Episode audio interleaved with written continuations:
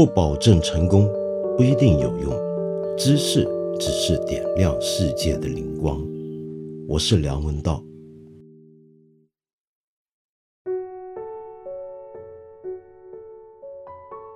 你这两天肯定听说过这样的一种讲法，就是中国呢，在这次新冠肺炎的疫情上面的控制已经开始取得效果了。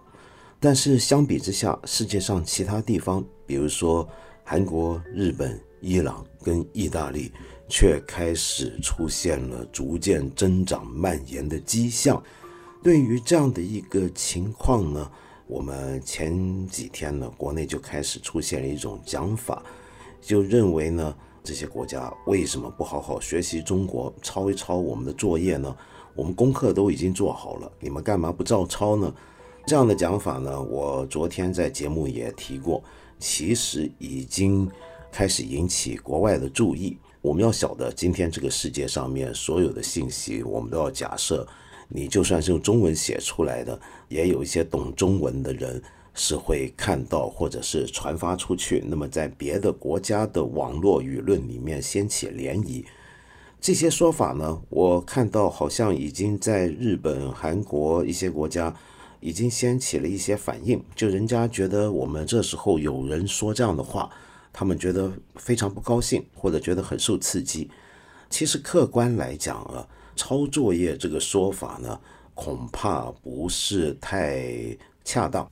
它不恰当的地方在于几点：第一呢，就是有时候是有一些国情问题的，并不是每一个国家都能够用中国相同的措施。来对付这场疫情。举个简单的例子，旅日多年的作家于天任先生呢，就写了一篇文章，在他的公众号上面，大家可以去找找看。他就提到日本是超不了中国的做法的，其中很重要的原因就是日本并没有法律赋予日本中央政府在传染病爆发的时候去封锁某个特定的区域。当年，呃，福岛核子电发电厂灾难发生的时候，他们能够封锁区域，也是因为之前恰好有一条法律规定了这类事情，中央政府有这个权利。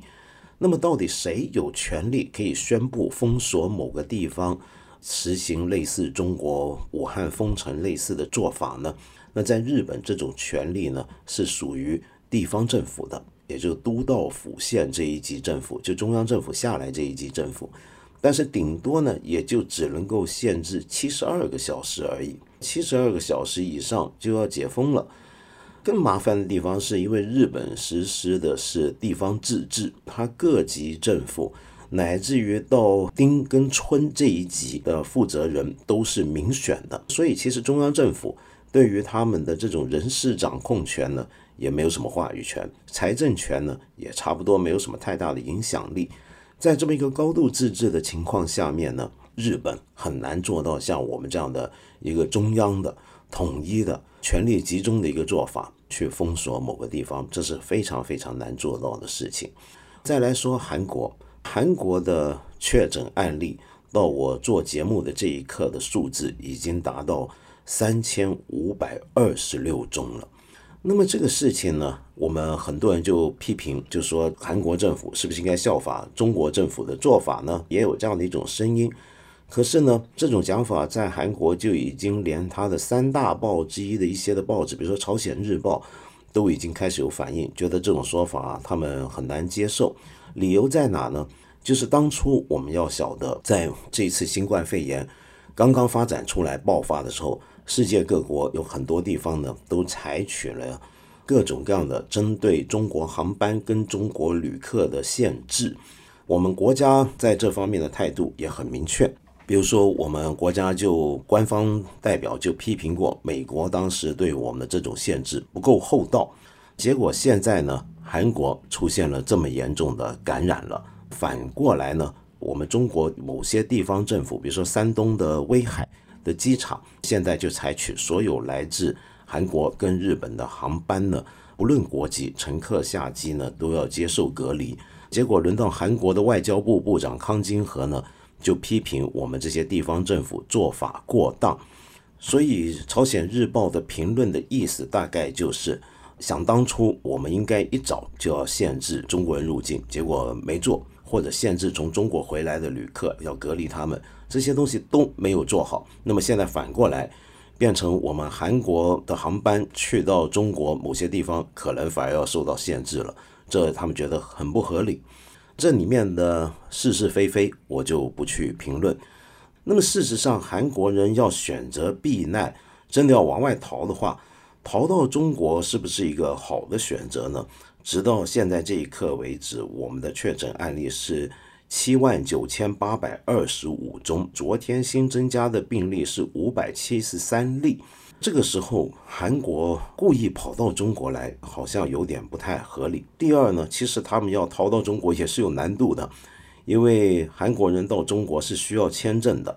可是韩国的护照在全世界享有一百六十国免签的待遇，其中包括到美国呢，因为美国把韩国列入美国的 Visa Wave 的这个名单里面，所以他们去美国是可以免签三十天的。也就是说，他如果真的要逃难的话，其实可以逃到一个更方便的地方。而且最近你还可以看韩国来中国办签证的这个签证的量也少了。最后还要看一看是不是。韩国人真的是需要中国，万一有事的时候跑到中国可以得到中国的免费医疗，这一点形不形成吸引力呢？也很难讲。因为根据国际权威的医学期刊《柳叶刀》，它有一个全球的医疗水平的排名，韩国在二零一九年的时候排名是第二十五位，在全球上面其实是高过中国的。那么韩国的人均医疗支出水平也多过中国。而且韩国呢，是早在二月头的时候就已经有一个政策，这个政策就是凡是四个人的家庭里面有一个人需要接受隔离的话，甚至只是居家隔离的话，那么每个月韩国政府会补贴这个家庭和差不多七千二百五十七元人民币的一个补贴经费，是由政府发给的。所以从种种迹象来看，要说韩国这时候害怕的很厉害。要躲到中国来避难，恐怕也不是一个太过合理的讲法。讲到韩国的新冠肺炎问题啊，最近大家可能也都注意到，这一次韩国的这场肺炎之所以爆发的这么厉害，原来离不开他们的宗教生活习惯。其中最主要的呢，就是跟一个很特殊的教派有关。这个教会呢，叫做新天地教会。这个新天地教会为什么会成为韩国这一次新冠肺炎爆发的病潮之一呢？或者是最重要的地方之一呢？理由其实跟他们这个教会的内部文化是有关系的。平常呢，这个教会就已经教导信徒不要害怕生病，就算生病呢，也不能够停止继续去传教，而且还禁止就在这个新冠肺炎出来之后。他们还禁止信徒呢在祷告会上面戴口罩或者戴眼镜。另外，他们呢也因此学到了一种态度，就是不太把自己的病情或者自己染上病情这件事情当成事。更麻烦的是什么呢？就是他们平常的身份啊有点隐秘，他们不太喜欢对外宣扬自己原来是这个教会的一个信徒或者成员，使得韩国政府。在调查的时候呢，就变得特别的困难。又由于他们不愿揭露身份，所以变成旁边的人，比如说，就算你的邻居是这个教会的成员，如果他没有向你传教，你可能一直都不知道他是这个教会的成员。那你也不晓得自己是不是已经接触过了这个教会的信徒。那么，所以这都是很大的问题。然后我们就开始有一种讲法就出来了，就说哦，这些教会好像都是邪教。然后跟着大家才发现。原来韩国有这么多的邪教，有这么多的奇奇怪怪的古灵精怪的宗教，而且是历来有这个传统。这个传统里面呢，我们发现有很多的他们的教会的领袖都是叫他们的信徒不要害怕生病，什么生病只是上帝给我们的考验，或者说死了的人是因为本来就有罪，就活该他下地狱等等等等，这些讲法都有。到底为什么韩国用我们中国人的讲法叫做多邪教呢？韩国到底是怎么回事呢？其实你还可以看到，它不只是多邪教，就连是名门正派的基督信仰，基督教也一样，在这场疫情里面呢，出现了一些让人头疼的地方。这个地方是什么呢？就是我们发现韩国的很多的教会都很大型。第二个问题就是，不论是大型也好，小型也好，他们都非常习惯聚会，而且很踊跃的外出传教。这些呢，都相当不利于现在的疫情控制。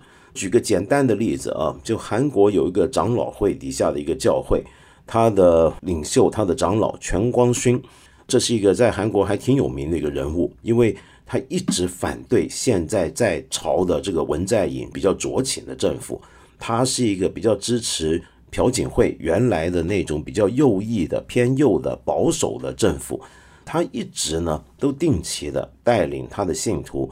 在首尔举行反政府集会，主要就是认为现在的政府呢对朴槿惠不公平，应该尽快释放他等等等等。他呢就一直举行这些集会，直到二月二十二号还在举办一场大型集会。他一直主张呢，他的信徒不要害怕，说神其实是可以治好大家的病的。现在政府不准我们做这种大型聚会。表面上说是要抗议，其实是为了搞政治压迫。结果后来他就被逮捕了。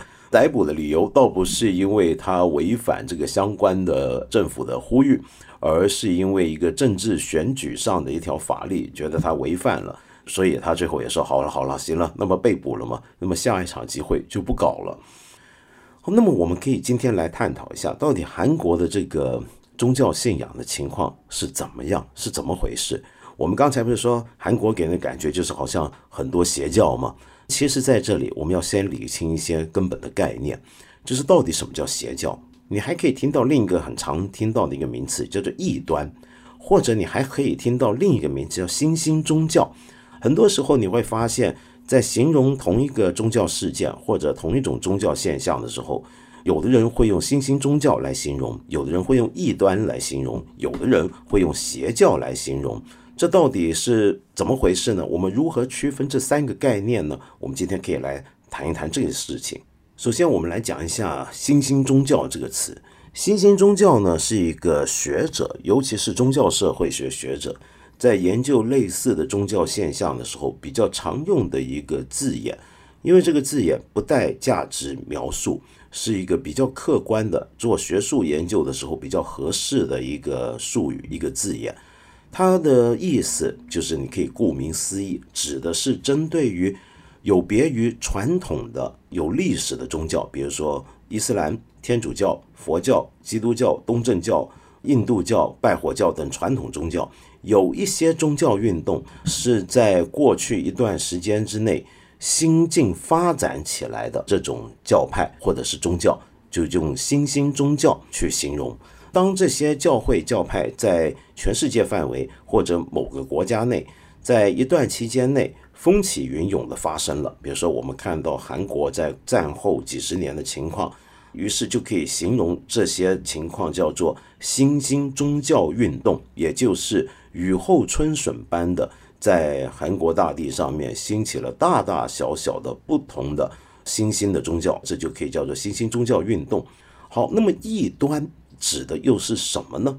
异端呢，其实是给有宗教信仰的人，他们内部用来划分正统的信仰跟他们觉得不正统的信仰所用的一个字眼跟术语。比如说，我们看到韩国的这林林总总的新兴宗教，其实多半都跟基督信仰是有些关系的。或者说他们在传教，或者说他们在聚会仪式等等当中，采纳了许多基督信仰里面的一些的元素，比如说圣经，尤其是新约福音书，又比如说一些的聚会的形式，一些特殊的仪式，比如说洗礼啊、受洗等等。但是他们在很核心的东西上面又跟正统的教会不一样，于是教会内部就需要去判分。他们信的到底是不是真的？他们信的东西到底是不是对的？从一个教徒的角度来讲，从一个有基督信仰的角度来讲，他们就要区分了。这时候就要一些区分的标准，凡是不符合这些标准的，就可以叫做异端了。那这些区分标准是什么呢？最主要的一个根据，而且最源远流长的根据，那就是使徒信经或者信经。信经呢的由来啊，一开始就是跟这个为了区别信异端是有关联的。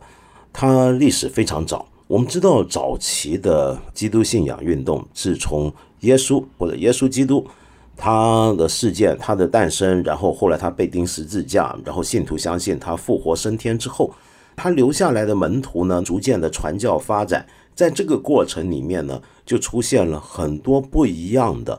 对于这个信仰的侧重面，也出现了各种不一样的对于这个信仰的解读，以及根据这些解读所发展起来的一些的聚会方法，跟一些特殊的仪式，以及道德实践的守则。当这些东西发展的越来越多、越来越杂的时候，大家就开始有问题了：到底我们哪一个才是真的呢？如果大家说法有矛盾，谁说的是对的呢？这个情况啊，在所有的宗教发展里面。几乎都是必然要出现的，这时候该怎么办？那么信徒们最常见的一个办法就是聚集起来，共同讨论。同样的，在基督信仰运动里面，早期就出现过几次的这些教会的长老们聚集在一起，或者叫主教们聚集在一起，以及神学家一起来探讨。那么这些探讨的结果，其中一个很重要的成果就是信经的出现。信经就是关于信仰的经。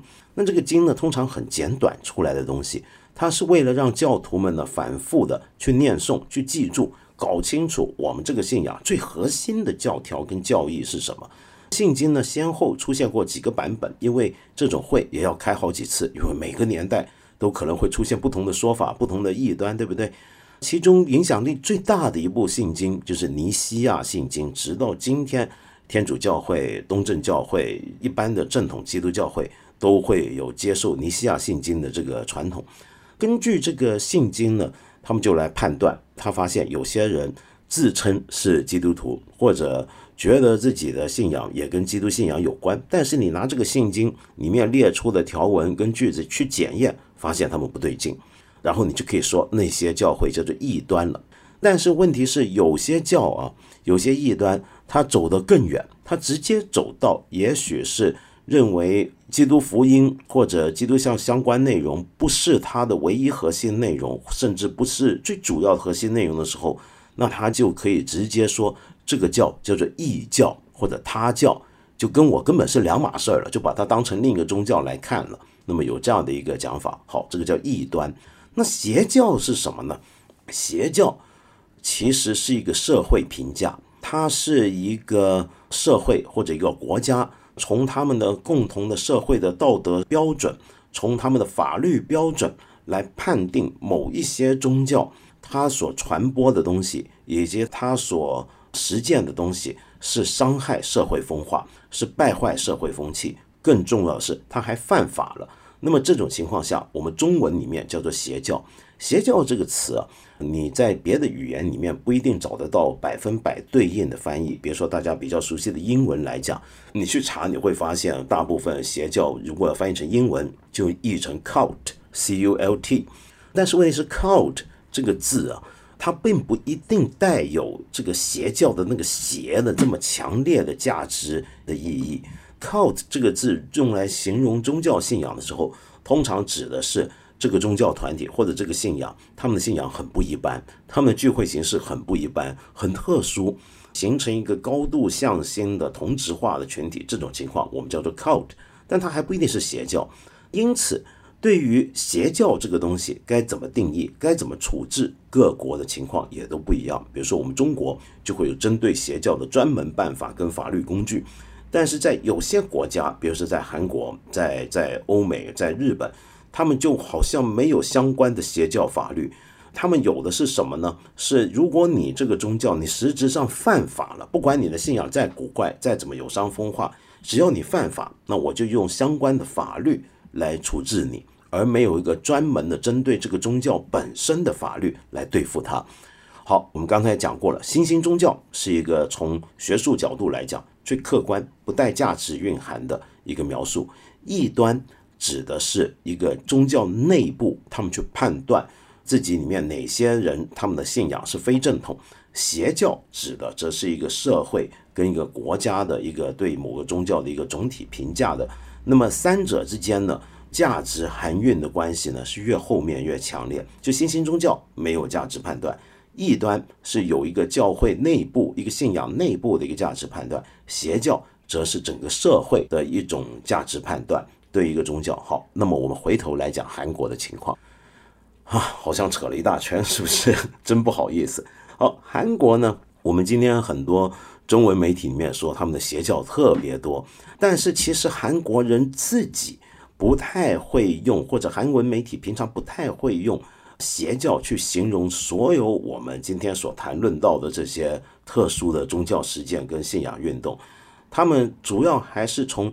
基督教的角度去考虑，比如说有是一些异端宗教，那目前韩国被列为异端的，或者被基督教跟天主教会列为异端的这些信仰呢，大概有一百多个。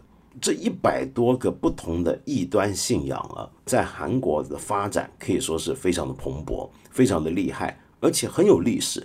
韩国在世界上面给人的印象，好像是自从二战之后，这种新兴宗教信仰运动就非常发达，发达到一个程度，它不止在韩国内部很发达，它甚至还远征海外。这几年我们知道，在中国也有许多韩国来的新兴宗教运动的传教士在传教，在国内呢，常常呢都会触犯了我们相关的宗教法律，我们就会抨击跟指控他们是邪教徒，或者在宣扬邪教。先说回这些韩国的异端。韩国的异端，他们是有特色的，就相对于正统的基督教会里面，它有一些特色，它是特别强调的。这个特色是什么呢？就是他们都有很强烈的，绝大部分都有很强烈的末日信仰。末日信仰指的是什么呢？就是你看世界上面有很多的主流宗教都包含了一种末日信仰的成分，天主教、基督教这些基督信仰运动不同的流派，还有伊斯兰教都有。那末日信仰指的就是这个世界迟早有一天要走向世界末日。到了世界末日之前，或者到了那一刻，将会有一个惊天动地的大变化。这个变化里面呢，在包含末日信仰的这些宗教信仰运动里面呢。通常都会举出另一个很重要的元素，就所谓的弥赛亚传统或者弥赛亚元素。弥赛亚大概我们中文平常翻译它的意思的话，指的就是救世主。就到了世界末日那天，将会有个救世主降临，而这个救世主他降临之后，他就会清洗大地，然后他就会区分善恶，然后他就会让这个世界上面。一部分人得救，一部分人呢要被判入地狱，而得救的人呢就跟他一样能够得享天国的荣光，等等等等，有这样的一种类似的信仰。那么末日信仰也好，弥赛亚传统也好，其实在人类历史上很古老，从古以来就有这种传统啊。它在人类历史上面常常会激起非常强烈的社会政治效应。当它扩大的时候，为什么呢？你想象一下，假如说。有一大群人，他们相信这个，而且这个相信，比如说这个末日信仰里面最特殊的一点是什么呢？就这些异端的末日信仰或者比较古怪的末日信仰，跟主流的刚才我说基督教、天主教、伊斯兰教的末日信仰有什么不一样？大家都有末日信仰，可是问题是，少部分的这些新兴宗教或者历史上出现过的这些比较强烈的末日信仰教派，他们会认为末日马上就到了，很快就来了。我们过去几年在世界的所谓的邪教历史上，常常看到有类似的例子，是不是？就有一些教主或者教会的领袖出来说：“完了完了，这个月底就是世界末日了。”比如说二月三十号，当然没有这里，这个二月三十号就是世界末日了。我们大伙呢聚集起来祈祷吧，我们就是会得救的人，那其他人可能就完蛋了，去死了，或者我们帮他们祈祷，看看救得了多少算多少吧。有的发展起来很可怕，就是到最后会出现集体自杀、集体跳崖，这些事情都会发生，历史上屡见不鲜。二十世纪都有好几次这样的事情发生，因为他很相信末日即将到来的话，他就会做出很激烈的事情。你如果相信末日即将到来，你大概会认为，反正世界都要完蛋了，那我今天眼前的社会政治秩序算老几呢？因此，如果我有几万人、几十万人，甚至过百万人都信这样的东西，都认为今天的社会、今天这个国家、今天的世界秩序是随时要崩溃了，过几个月就要崩溃了，那么我们现在就可以做很多事情了。反正这个道德秩序也没了嘛，倒不一定是说大家马上很淫乱，或者是做很多不法的、违反道德的事情。他们毕竟都是有宗教信仰的人，而是他们会想要颠覆这个秩序，或者说认为要在地上建立起一个美好的状态，这个状态才能准确的用最正当的方法、恰当的方法去迎接末日的来临。这种东西中国历史上有吗？当然有，白莲教不就是这样的一种情况了？是不是？好，有末日信仰。有了末日信仰，还要有弥赛，就是救世主。那问题来了，谁是那个救世主呢？有一些这种异端呢，包括韩国的现在这异端，他相信这个救世主是跟正统的基督教信仰一样，是耶稣基督，他会再临。可是问题是，韩国这一百多个异端信仰里面，有时候这个即将要来拯救世界的这个弥赛亚，居然就是这个教会领袖自己，所以他们自己就像教主一样。又有时候呢，他们会宣称这个再来的这个基督啊，他是韩国人，他是个韩国人。你想想看，他有这么一套讲法，他还要有具体的内容，是不是？他要来证明，因为圣经没说过再来的基督是韩国人呢，也没说过弥赛亚什么时候再来啊？那他怎么去说服大家这种种讲法呢？那他必须要有别的内容，是不是？那这个内容就要比圣经原来的圣经多了一点东西了。多了什么呢？有的时候可能是根据原有的圣经经文做了一些的演绎、阅读理解、一些诠释，诠释的就跟原文的意思差的十万八千里。又或者呢，干脆直接说这个教主或者这个教会领袖，他什么时候年轻的时候有个神奇的经验，这个经验呢是一个启示，他直接得到了上帝或者神的启示，给了他一套新的经典。这个新的经典跟圣经不太一样，这是一个崭新的启示，而这个启示一定都是说韩文的。然后呢，他还要说，能够接受这套信仰的人，由于他一开始用韩文写嘛，那肯定都是韩国人为他的信徒，是不是？他就会告诉这些信徒们，在即将到来的世界末日里面，有一批人，有少数人是获选。可以优先进入天国，或者唯一能进入天国的，那就是你们现在我这些信徒了。你们是什么人呢？那就是韩国人。也就是说，在临的弥赛亚救世主是韩国人，他给我们的启示的语言是韩文，而获救的人也还是韩国人。为了要迎接这样的美好的末日，我们有必要打造一个世界上最美好的新国度。这个新国度就是一个崭新的韩国，这是有一些学者总结出来的韩国这一百多个异端信仰里面很常见的一种的模式啊，当然不一定是完全符合。在这些模式里面，就有好几个历史上非常有名的教派了。除了最近大家比较关心的新天地这个教，可能你都不需要我多说了，因为你在很多媒体上都看过他们的描述了。历史上更有名的，当然还有统一教。统一教的教主呢，文显明呢，是自称他十六岁在复活节那天见过耶稣，然后就得到了很灵妙的启示。另外一个统一教很有名的事情，就是常常做很多集体婚姻仪式。这种婚姻仪式呢，就是把他全世界各地的信徒聚集起来，里面呢就挑一些青年男女，让他们结婚。那这青年男女呢？有意思的是，在结婚仪式那一刹那之前，可能大家互不认识，甚至语言都不通，然后就真的是百分百的盲婚哑嫁，是那样的一个状况。比如说有一次就震惊全世界的，让美国人都吓坏的，那就一九八二年他们在纽约举行一次这种集体婚配仪式。同时为两千零七十五对新人文教主出来给他们祝福结婚。二零零九年，在韩国的首尔，又有一万对新婚男女同时在文教主的见证下集体结婚。除了统一教之外，还有一些教会呢，这些新兴教宗教运动也是引起全世界的注意的。有一个呢，叫做恩惠路啊，如果用中文翻译的话。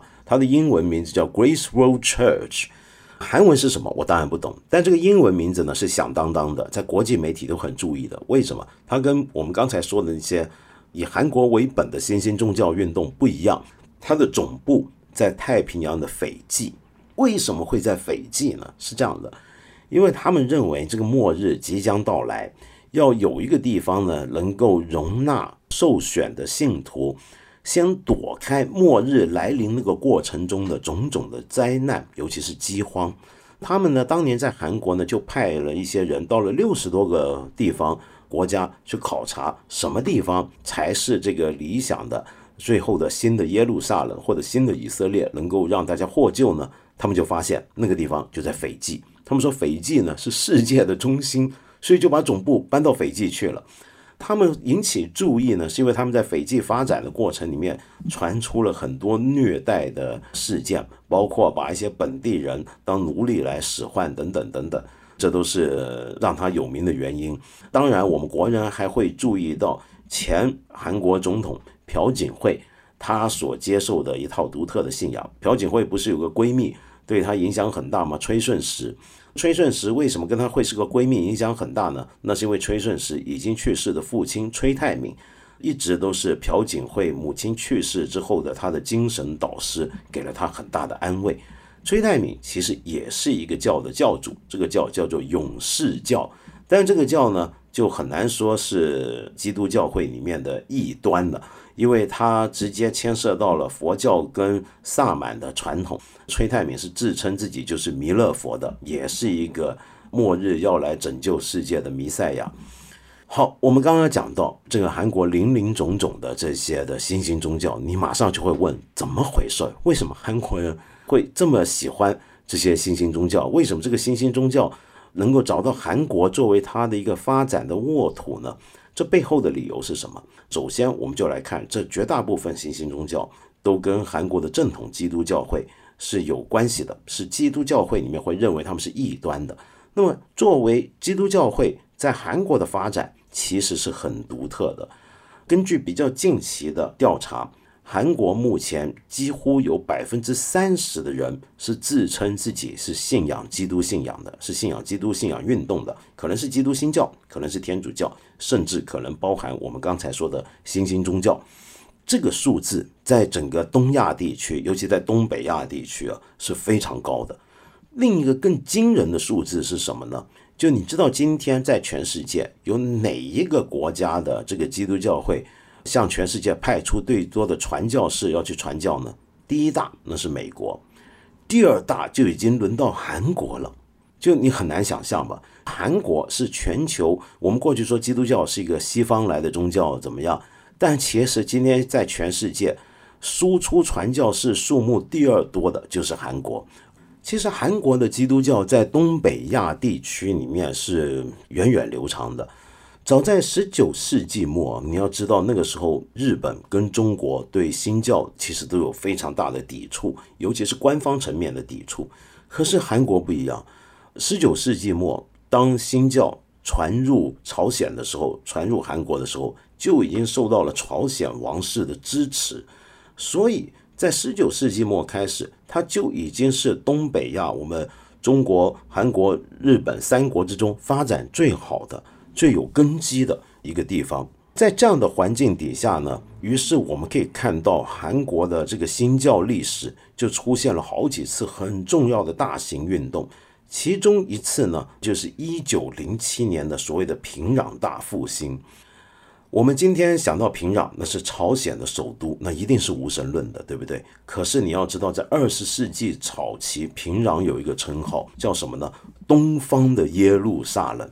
可想而知，当时在平壤这个朝鲜半岛的最重要的城市里面，基督信仰的这个流行啊，平壤大复兴是怎么回事呢？这个复兴啊，所谓的 revival 啊，这个词在基督信仰里面是个很重要的一个概念。这个概念你在历史上面可以看到好几次。跟这个概念相关的运动，比如说中国有很多基督徒都很清楚的，美国发生过两次的所谓的大觉醒，其实就是这种 Christian Revival 复兴运动的一个典型的表现。复兴运动指的是什么呢？是这样的，我们知道所有的宗教发展呢，到了一定程度之后，都可能会随着它的普及、它的流行，逐步的僵化。比如说，一般的信徒去聚会，你去祷告，都变得只是行礼如仪。只是不这么做不太好。社会上人人都这么干，你不这么做呢不行。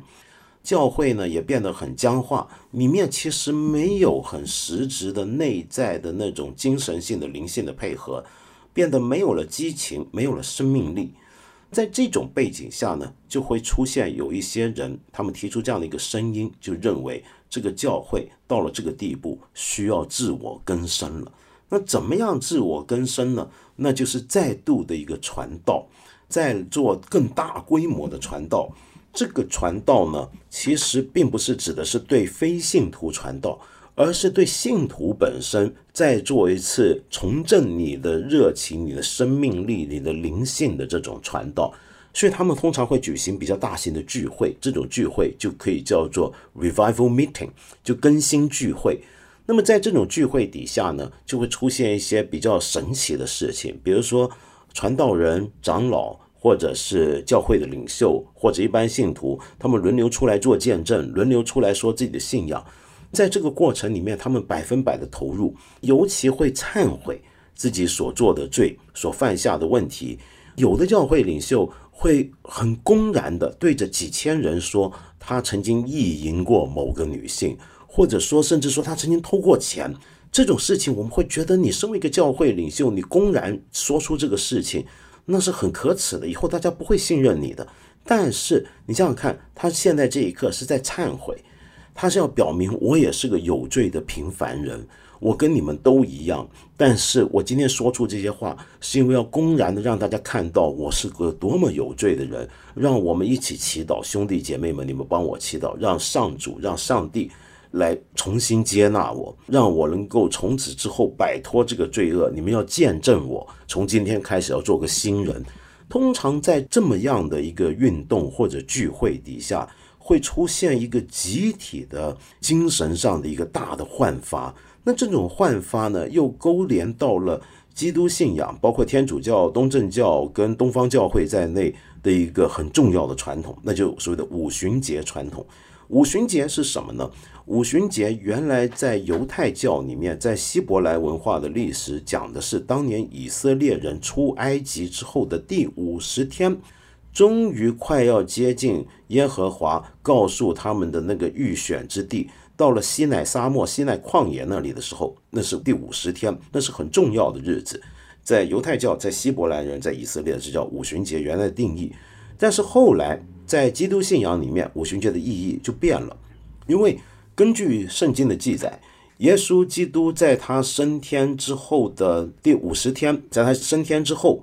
当时的他的这些信徒，主要是犹太人，在这个传统的五旬节聚会的时候，那个时候你想想看，你们的宗教信仰的领袖不在地球了，不在世上了，不在这个俗世上面，你就算相信他复活，可是问题是你现在没有了领袖，整帮门徒呢是没有什么精气神的，就没有什么信心，那么觉得以后咱们该怎么办呢？没了主子，是不是莫名其妙的在那一次聚会里面？出现了一次圣神降临或者圣灵降临的事情。圣灵指的就是基督信仰所相信的三位一体、圣父、圣子、圣灵的那个圣灵。那个圣灵是一个没有形象的一种精神力量，纯粹的精神力量。在天主教传统里面，会比鸽子一个信鸽发光的信鸽来作为它的一个形象代表。那这个圣灵降临，忽然之间参与聚会的人好像焕然一新。得到了一种崭新的力量。更神奇的是什么呢？这整帮犹太人里面开始有人能够说外国话了。为什么他要忽然懂得说外国话呢？这是因为这就告诉你，你从今天开始，这个信仰就不再只是一个犹太人的信仰，你还要对说外国话的人、外国其他民族去传播信仰。于是这帮人就带着饱满的精神。跟强大的自信心和意志力，以及崭新获得的这种外语沟通能力，开始出去传教。比如说到了罗马帝国各个地方去传教，于是才奠定下了后来的我们所知道的在西方的这个基督信仰的发展。所以五旬节这件事情呢，就普遍被教会史学家认为它是一个基督教会它的奠基的事件。那么又回到刚才我们讲的复兴运动。复兴运动呢，在基督教的历史上面就变成了什么呢？就当教会每当僵化、固着了，就会有一些人出来要举行这种复兴的聚会，在这个聚会底下呢，他们都是得到圣灵的感应，感到一种降临，重新联系上了自己跟这个信仰的本质的力量跟生命，那种感应，那种聚会上的力量，就有点像早期的基督徒所经历过的那一次的五旬节的那种神奇经历。这种东西呢，就在我刚才说的1907年的平壤大复兴发生过。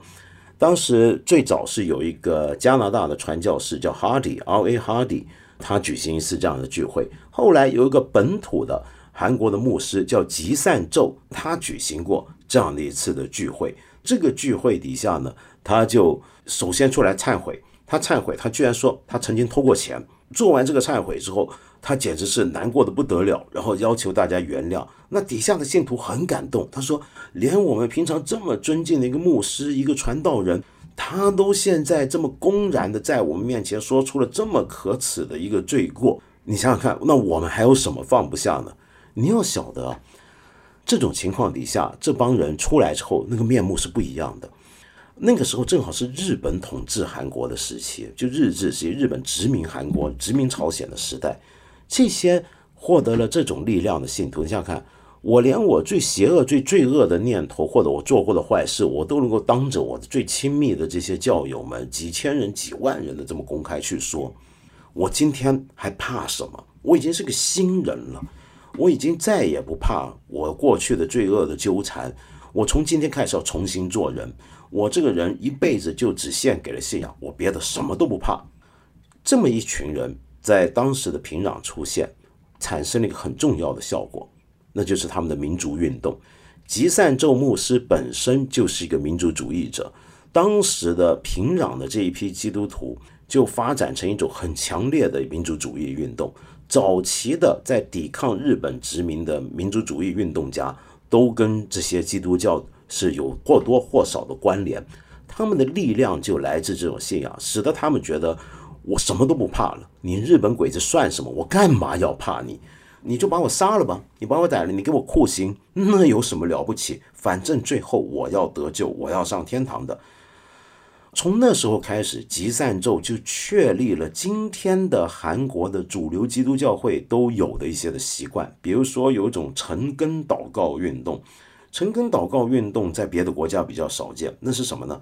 是韩国六外间教会，每一间都会举行每天早上从四点半啊到六点有祷告会。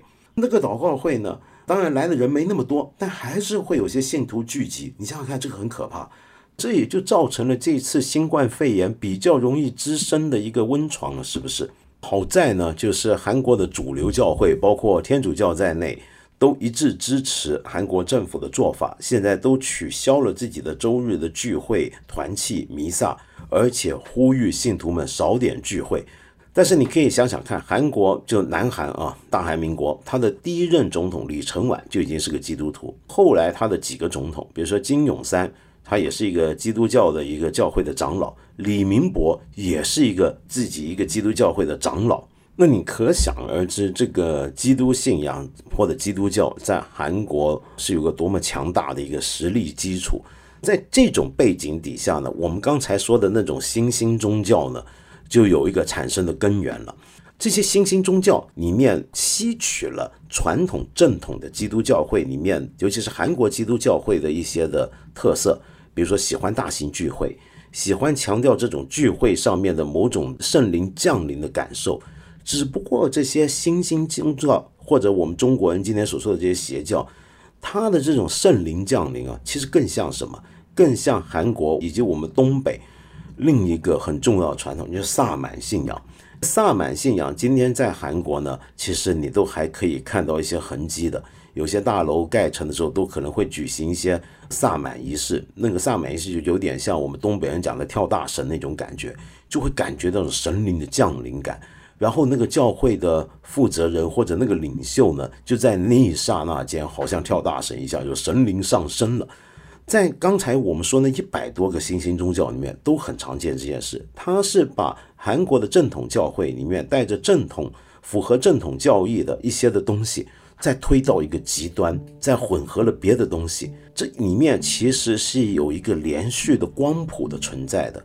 所以这些新兴宗教，它能够在韩国有那么多的不同的团体出现，爆发的这么厉害，并不是完全没有根源的。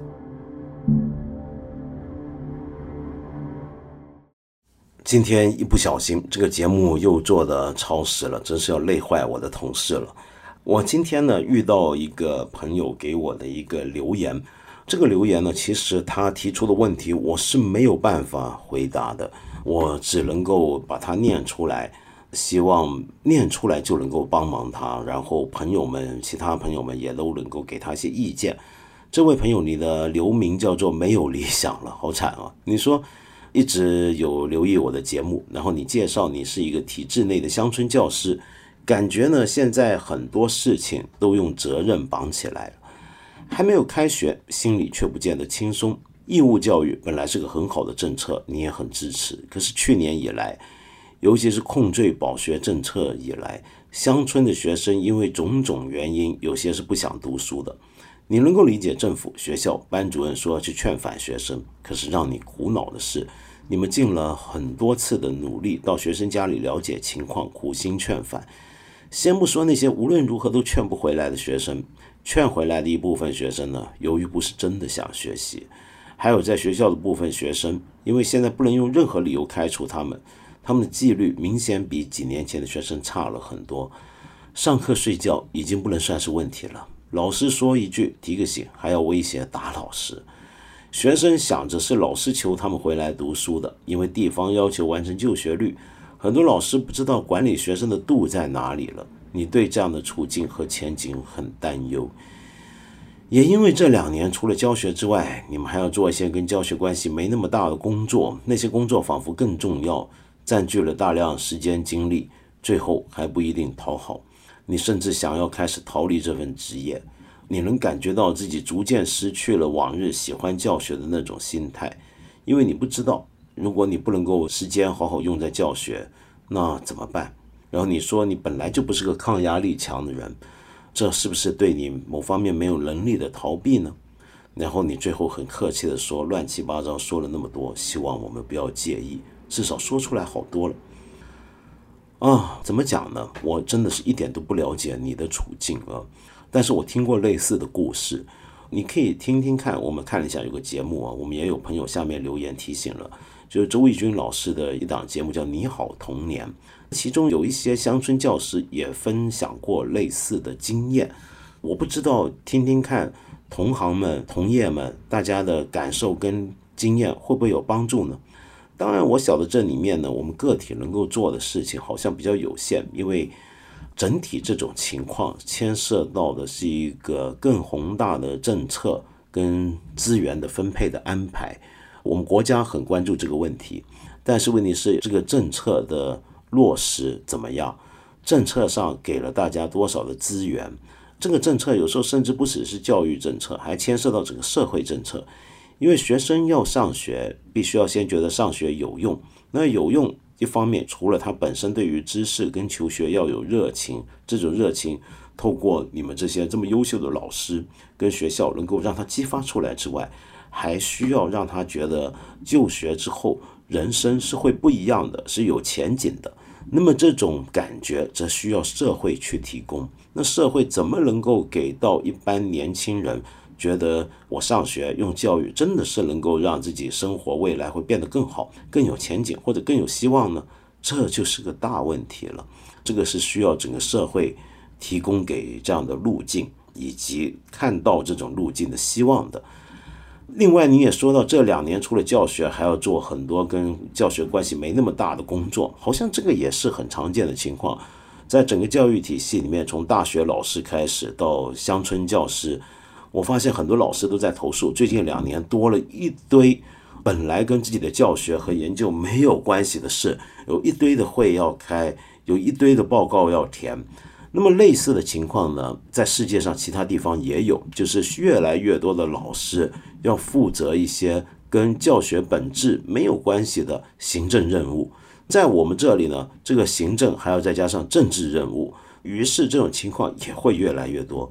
所以我真的觉得我们国家在未来几年，把一些比较形式主义的东西从老师的身上拿掉，让他们不要有那么多的负担，好好的去做好自己的本分工作，那就真的是报效国家、有益世人了，是不是？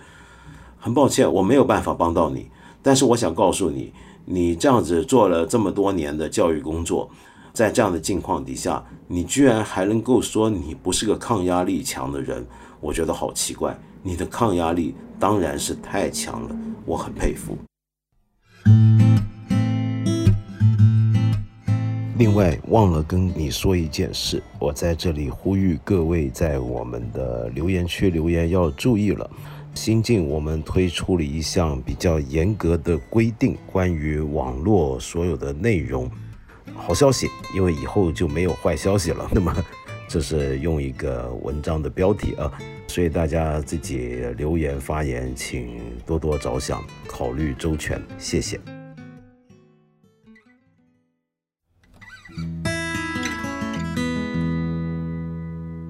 今天差点忘了说一件事情。二月十号开始，每天晚上的八点，我们八分这个节目有一个特别版本，会每天更新，持续总共三十天。这个八分呢，跟平常我们这个节目有点不太一样。大部分时候，我可能会在这里介绍一些书，读一些书。你不妨把它想象成是八分这个音频节目跟我另一个读书节目《一千零一夜》的连成版本。我猜这一个月读点书还是好的吧。另外呢，在这么一段非常时间，看理想和理想国联手推出了一个计划。看理想这里呢，总共开放了一千三百多集的平常要付费的节目，现在让大家免费收听。理想国则提供了二十本精选的电子图书，每一本是一块钱。为什么要这么做？并不是因为想打发无聊的时间这么简单，也不是为了增加你的抗疫能力，或者说是让你更有竞争力，而只是希望我们都能够多一点阅读，多一点聆听，多一点思考，最终呢，也许我们可以变得更好。为什么要更好？难道我们不想做一个更好的人吗？不只是自己更好。更要让别人更好。我们希望这个社会可以更好。